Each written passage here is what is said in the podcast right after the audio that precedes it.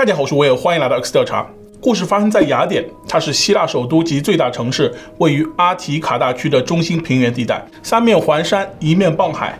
这里有着悠久的历史和丰富的文化遗产。在雅典都会的东北部郊区，格利加内拉有着美丽的海滩景观。这里环境清幽，有许多高端住宅，是不少有钱人的定居地。在其中一片街区里，坐落着一栋两层别墅，它带有一层地下室，有着米白色的外墙和橙色的屋顶，每层各有两个小阳台，上面种了一些绿植。房屋黑色的金属围栏与整体色调很搭，彰显着屋主的品味和格调。这里绿荫环绕，清幽雅致。别墅里居住着一家三口，男主人巴比斯三十三岁，是一名直升机飞行员。妻子卡罗琳这年十九岁，与丈夫相差十四岁。他们有一个十一个月大的女儿。在外人眼中，这是一个令人羡慕的家庭。丈夫英俊潇洒，妻子年轻貌美，孩子天真可爱，一家人生活富足，过着闲适的生活。然而，事实上，真的是外人看起来那样吗？故事要从二零二一年的一天开始说起。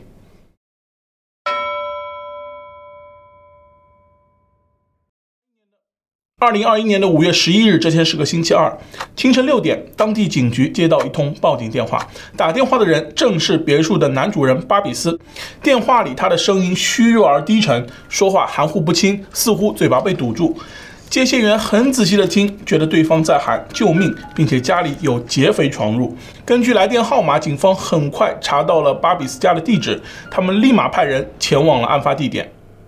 几分钟后，警方就抵达了现场。眼前是一栋两层别墅，此时正值清晨，许多人还没有起床，四周一片寂静。警方小心翼翼地推开大门，并沿着台阶走到了门口。由于不知道屋内状况如何，他们不敢贸然行动。在四周部署了人员后，几名警员手持武器破门而入。别墅的一楼是客厅和厨房，许多抽屉被拉开，一些物品散落一地。在墙角的楼梯边，一只宠物狗被皮带吊在墙上，已经没了声息。现场一片狼藉。警方看到后感叹：罪犯连狗都不放过，一定是个非常危险的人物。他们担心屋内人员的安全，于是加快步伐往楼上卧室走去。来到二楼卧室门外后，警方便听到了婴儿微弱的啼哭声。推开卧室门，只见男主人巴比斯倒在床边，手脚被绑住，眼睛被蒙住，看起来惊魂未定。女主人卡罗琳直直地躺在床上，一动不动，已经没有了呼吸。女婴坐在母亲身边，哭泣着，试图让沉睡的母亲醒来。几名警员解开了巴比斯的绳索，并帮他摘下眼罩。巴比斯显得十分茫然，环顾四周后，他径直扑向床上的卡罗琳。在确认妻子去世后，巴比斯抱头痛哭，不断呼喊着卡罗琳的名字。他情绪激动，久久难以平复。法医结果显示，受害者在几小时前去世，死因是窒息。受害者卡罗琳·克劳奇出生于雅典，这年十九岁。他的父亲是英国人，是一家石油与天然气公司主管。母亲是菲律宾人，经营着酒店生意。家境富裕的卡罗琳自小在父母的关怀中成长。在卡罗琳两岁的时候，一家人搬到了希腊的阿洛尼索斯岛，它位于爱琴海，是一个美丽的小岛。卡罗琳爱上了皮划艇和潜水，她能独自驾驶皮划艇，还获得了潜水资格证。父母不吝惜培养她的兴趣爱好，鼓励女儿去尝试和探索，做自己喜欢的事。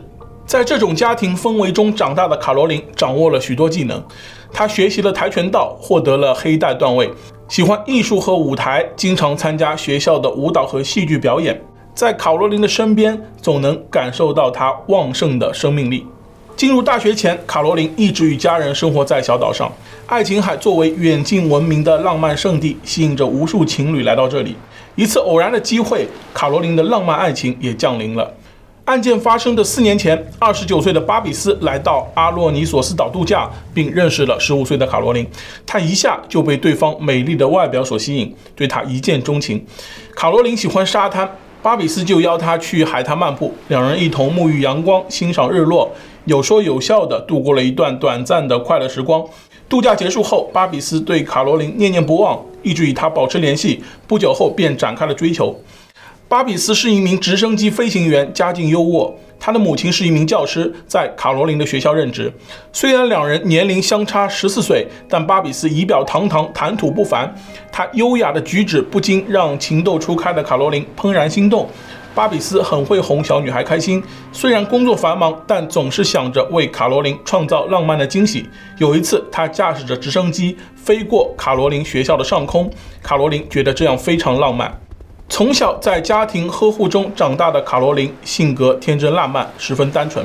这是她人生第一次遇到爱情。十五岁的她很快坠入爱河，与巴比斯成为了恋人。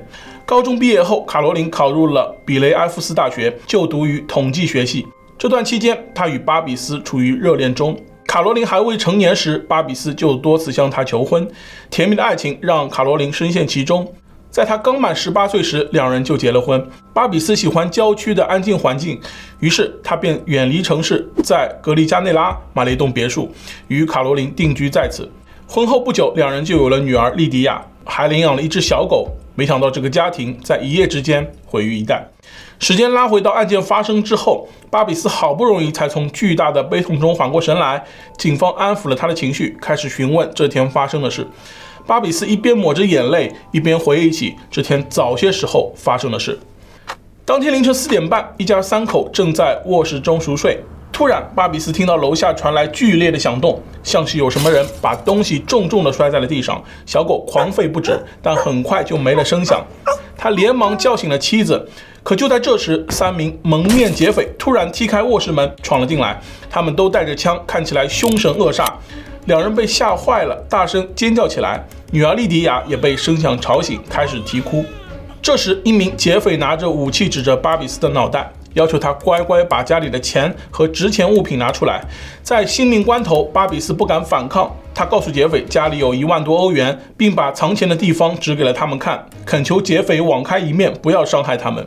其中一名劫匪对哭闹的女婴莉迪亚感到厌烦，担心她的哭声惊动邻居，便威胁对准了她。卡罗琳担心女儿安危，奋起反击，却被劫匪死死地控制住。劫匪狠狠地压住了卡罗琳的脖子，她的脸紧贴在床上，动弹不得。一旁的巴比斯焦急万分，试图挣脱，后来被捆住手脚，蒙住双眼，堵住嘴巴。最后，劫匪用强力胶把他绑在了床边。巴比斯昏倒了过去。不知过了多久，他逐渐醒来，听到女儿还在啼哭，但听不见卡罗琳的声音。巴比斯耗尽全部力气挣脱强力胶的束缚，在眼睛看不见的情况下，用鼻尖艰难地拨通了报警电话。在清点了家中的财物后，巴比斯告诉警方，一共丢失了一万五千欧元现金和一些珠宝，夫妻俩的婚戒也不见了。巴比斯表示，在眼睛被蒙住期间，曾听到劫匪用一种自己不太熟悉的语言交流，听起来像是阿尔巴尼亚语或格鲁吉亚语。他们装备齐全，手段狠毒，可能是专业犯罪团伙。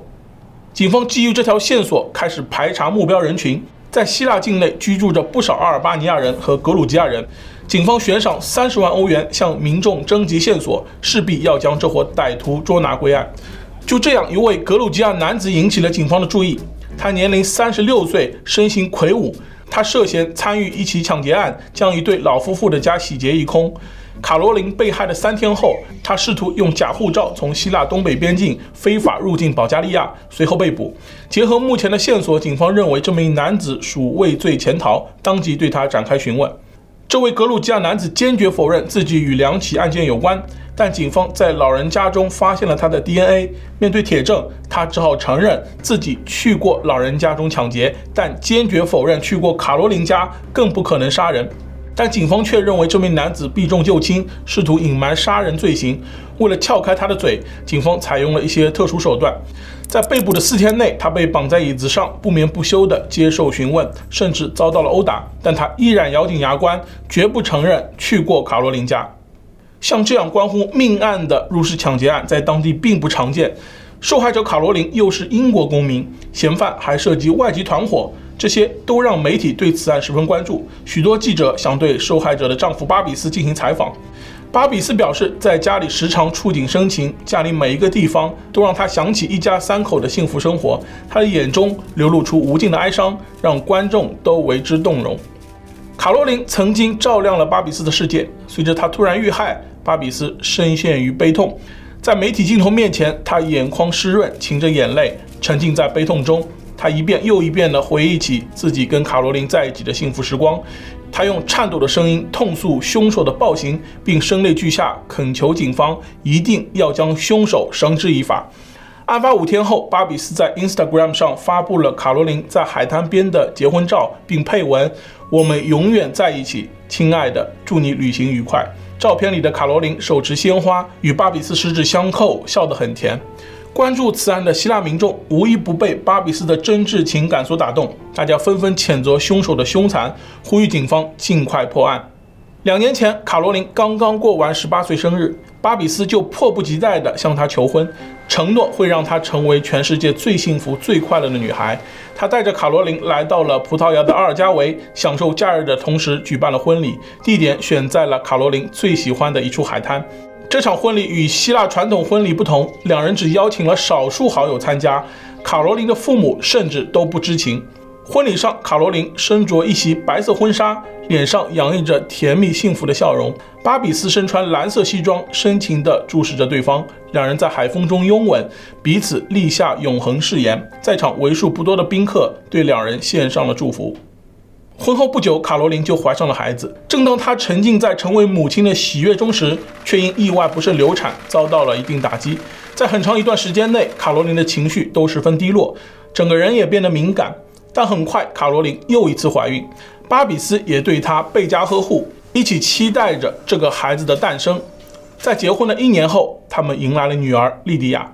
莉迪亚生得白白嫩嫩，一张肉嘟嘟的小脸，很是可爱。结婚后，卡罗琳就已不上大学，而是在家全心全意地照顾家庭。巴比斯在工作之余，也常常带妻女出门，他们最喜欢去的地方是海边。莉迪亚出生后，他们的生活逐渐热闹。富有爱心的卡罗琳从动物收容所收养了一只两个月大的流浪狗，陪伴莉迪亚一起成长。小狗名叫 Roxy，有着棕白相间的柔顺毛皮，黑溜溜的眼珠一直在打转，显得十分机灵乖巧。相谈之间，志愿者被夫妻俩的爱心所打动，双方很快就办好了收养手续。巴比斯经常有飞行任务不在家中，小狗 Roxy 的加入让母女俩有了更多的陪伴。莉迪亚喜欢和他嬉戏打闹，卡罗琳也精心照顾着小狗，把它当做自己的另一个孩子。如今，巴比斯只能把这些当作回忆，为卡罗琳的遭遇感到痛惜，并声讨罪犯的暴行。由于格鲁吉亚籍嫌疑男子不肯认罪，案件迟迟未破，警方也面临着前所未有的压力。办案期间，警方多次返回别墅现场，试图找出更多蛛丝马迹，但随着调查的深入，有越来越多疑点冒了出来。首先是家里的监控摄像头，在案发当天午夜十二点时，监控摄像头还在正常运作。画面里，巴比斯独自抱着女儿坐在客厅沙发上待了好一段时间。到了凌晨一点二十分，监控摄像头的存储卡被人移除。而根据巴比斯的说法，当晚劫匪闯入的时间是凌晨四点半，两个时间差了大约三个小时。警方怀疑取走监控摄像头存储卡的不是劫匪，而另有其人。另外，别墅的所有门窗都没有发现遭到破坏的痕迹，也没有找到属于外人的指纹或 DNA。如果真有劫匪闯入，他们是如何在半夜不留任何痕迹而进入屋内呢？但最蹊跷的是，还是夫妻俩的电子设备记录。案发后，警方仔细检查了卡罗琳手腕上的智能运动手表，它能够实时记录佩戴者的心率情况。根据手表记录，在四点零五分之前，卡罗琳心率都很平稳，应该处于熟睡状态。从四点零五分开始，他的心率突然出现异常波动，六分钟后心跳停止。这个时间点比巴比斯所说的劫匪闯入时间还早了二十分钟。据查，巴比斯的手机上有一款记录步数的 App。根据记录的数据，巴比斯在四点半之后还在一二楼之间持续走动。而按照他的说法，此时的他应该已经被闯入的劫匪控制在了主卧内，无法随意走动。在警方调查的同时，民间也出现了对巴比斯的质疑声。一位肢体语言专家指出，巴比斯在镜头前表现十分可疑。他认为，虽然巴比斯把悲伤的情绪表现得惟妙惟肖，但在谈论案件细节时，他却时不时遮住了眼睛，目光往下，不敢直视前方。在肢体语言中，这代表了欺骗和隐瞒。结合各种新的线索，警方虽然难以置信，但不得不推翻原来的假设：那位格鲁吉亚人可能真的不是凶手，真正的凶手可能就是卡罗琳的枕边人巴比斯。案件发生的一个多月后。巴比斯依然发挥着他的演技，保持着他的人设，在公众面前扮演一位痛失爱妻的痴情丈夫。这天，卡罗琳的葬礼在她从小长大的地方阿洛尼索斯岛举行，几乎整个小岛的人都来为她祈祷。卡罗琳年迈的父母泣不成声，巴比斯也带着女儿莉迪亚参加葬礼。在媒体镜头面前，巴比斯哀伤而深情地注视着墓碑，和女儿一起为死去的卡罗琳献上花束。他还俯下身子，紧紧地抱住了卡罗琳几近崩溃的母亲，轻轻拍打她的后背，安慰她。然而，接下来出现了戏剧性的一幕。警方已经看穿了这场戏，不想再给巴比斯任何表演的机会。在葬礼进行中，一架警用直升机从远处飞来，并缓缓降落。警方向所有人表示，案情有了重大突破，现在需要请巴比斯去警局配合调查。就这样，巴比斯在众目睽睽之下被警方带走。接下来迎接巴比斯的是长达八小时的审讯。在警方出示的多项证据面前，巴比斯无力反驳。终于在愚弄了雅典警方、媒体和民众的三十七天后，巴比斯招架不住，承认了杀害自己妻子的事实。巴比斯声泪俱下，说卡罗琳在第一次流产后，精神受到了很大的创伤，变得易怒且有攻击性。他经常与自己争吵，还动手，甚至虐待女儿。但巴比斯依然深爱妻子，愿意陪她度过难关。巴比斯向警方重新交代了当天的情形。案发当天凌晨，卡罗琳不知什么原因突然发怒，她一把将女儿莉迪亚推到床下。莉迪亚只有十一个月大，摔到床下后便开始哇哇大哭。巴比斯很是心疼，他一边抱起女儿，一边指责卡罗琳，让她为刚才的行为道歉。但卡罗琳就是不认错。接下来，夫妻俩开始发生激烈的争吵。巴比斯一气之下将卡罗琳按在枕头上，本意是想让她冷静下来，但过几分钟，卡罗琳却没有了反应。巴比斯松手一看，发现妻子已经没有了呼吸。他并没有打算杀害对方，只因一时失手才酿成了悲剧。一时间，一股恐惧感涌上了巴比斯的心头。他想到了一个办法，伪造成入室抢劫。于是他下楼把客厅翻得一片狼藉，又用皮带勒死小狗。接着，他回到卧室，藏起了一些贵重物品。做完这些后，他把自己绑了起来，蒙住双眼，堵住嘴巴，让一切看起来就像真的遭遇入室抢劫一样。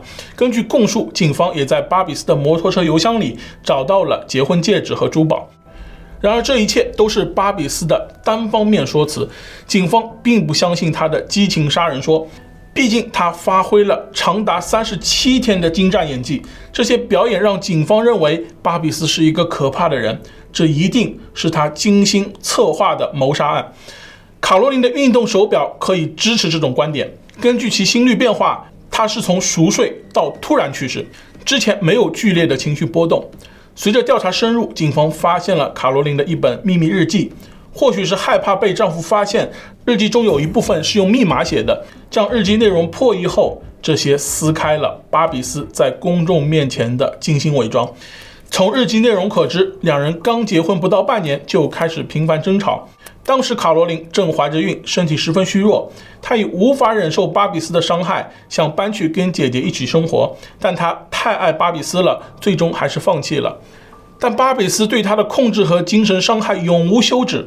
在女儿出生一个月后，卡罗琳下定决心告诉巴比斯，想要离开这个家。那时，卡罗琳已在雅典北部的哈兰德里区找到了一栋房子，并准备带女儿一起走。夫妻俩又为此发生了激烈争吵。最终，卡罗琳还是不忍心让女儿在没有父亲的环境下长大，又一次选择妥协。卡罗琳反复地在离开与留下之间纠结。在后来的日记中，卡罗琳甚至把争吵归咎于自己的荷尔蒙失调，对自己感到羞愧和尴尬。卡罗琳的一位朋友也向警方透露，卡罗琳自结婚后就很少出来见面了。事发前一晚，卡罗琳告诉朋友自己决定带着女儿离开巴比斯，但天还没亮，她就惨死家中。朋友认为这一定和巴比斯脱不了干系。在掌握一定证据后，警方以涉嫌故意杀人、虐待动物。提供虚假证词等罪行，向巴比斯提出刑事指控。二零二二年四月，卡罗琳被害案在雅典开庭审理。法庭上，两人的婚姻治疗师麦洛诺普鲁女士披露了更多细节。她表示，巴比斯在婚姻中对卡罗琳造成了极大的精神损伤。卡罗琳曾背着丈夫偷偷找治疗师倾诉，表示自己感到被控制、被束缚，有一种窒息感。她想重返大学，回到以前那样自由自在的生活。巴比斯的掌控欲已经到了极端的地步，就连五欧元都不允许卡罗琳带在身上。除了经济，他还用各种手段限制卡罗琳出行。卡罗琳实在要出门，也必须乘坐由巴比斯的朋友驾驶的计程车。巴比斯在卡罗琳的手机上安装了跟踪设备，在家里安装了监控摄像头，随时随地掌控妻子的动向。这些行为让卡罗琳感到恐惧，她从不敢跟任何人，包括父母和朋友，谈论这些。治疗师当庭反驳了巴比斯之前的一段供词，他表示卡罗琳没有因产后抑郁迁怒于女儿，相反，女儿才是他维持婚姻的全部支柱。治疗师曾多次建议离婚，但卡罗琳一次又一次的忍耐。都是为了这个女儿。治疗师还指出，巴比斯和卡罗琳相差十四岁，两人相识的时候，卡罗琳还只是一个中学生，身心未发育完全，不能完全明辨是非。但巴比斯却毅然决然地对卡罗琳展开追求。每当他觉得卡罗琳将要脱离掌控的时候，都会勾画更大的梦想蓝图，继续把她圈在其中。从直升机到旅行，再到婚姻与家庭，就这样一步步地把卡罗琳困住，难以逃脱。检方认为，被告巴比斯具有控制型自恋倾向，对他人有强烈的控制欲，独断、傲慢，觉得可以轻易拥有一切。以自我为中心，极端自负，认为自己远远优于身边普通人。当天，卡罗琳明确表示要离开他，这让巴比斯恼羞成怒。他趁对方在睡梦中的时候动手。之后，巴比斯在公众面前演绎了一位深情的官夫，自认为可以愚弄大众，逃脱法律制裁。检方认为，激情杀人的说法只是被告巴比斯为了达到减刑的目的。此案受到了整个希腊的关注。审判期间，被巴比斯欺骗的民众感到愤怒不已，他们纷纷来到法庭外，要求严惩巴比斯。此事还引起了当地妇女保护协会的重视，他们在街头拉起横幅，咒骂巴比斯是怪物、凶手，要让他烂在监狱里。此案审理的一个月后有了结果，法院认为被告在有清醒意识的情况下杀害了妻子，弄死了宠物狗，并栽赃嫁祸给外籍人士，造成了极为恶劣的社会影响。法庭宣判。被告巴比斯故意杀人罪等罪名成立，判处终身监禁，不得假释。这是该罪行的最高刑罚。除了谋杀，巴比斯又因杀害宠物被加判了十年监禁以及两万欧元罚款，再加上作伪证，总计判处十一年零六个月监禁。这意味着巴比斯将在监狱里度过余生。审判结束后，巴比斯被转移至克利达洛斯监狱，这是希腊规模最大、安全级别最高的监狱。专门关押重刑犯，当初被冤枉的格鲁吉亚男子也还了他清白。不过，他因涉嫌其他案件，也将面临刑罚。对他严刑逼供的三位警官也被降了职。案发后，十一个月大的莉迪亚暂时由巴比斯的母亲监护。巴比斯也用孩子打过感情牌，希望为自己减刑，但没能成功。卡罗琳的父母不想让外孙女成为杀人犯的孩子，最终他们通过司法尽全力赢得了外孙女的抚养权官司。他们一起来到了卡罗琳的家乡——美丽的阿洛尼索斯岛。随着一天天长大，莉迪亚显得越发乖巧和可爱。她和外婆一样，有着一头浓密的金色卷发，大眼珠和长睫毛像极了卡罗琳。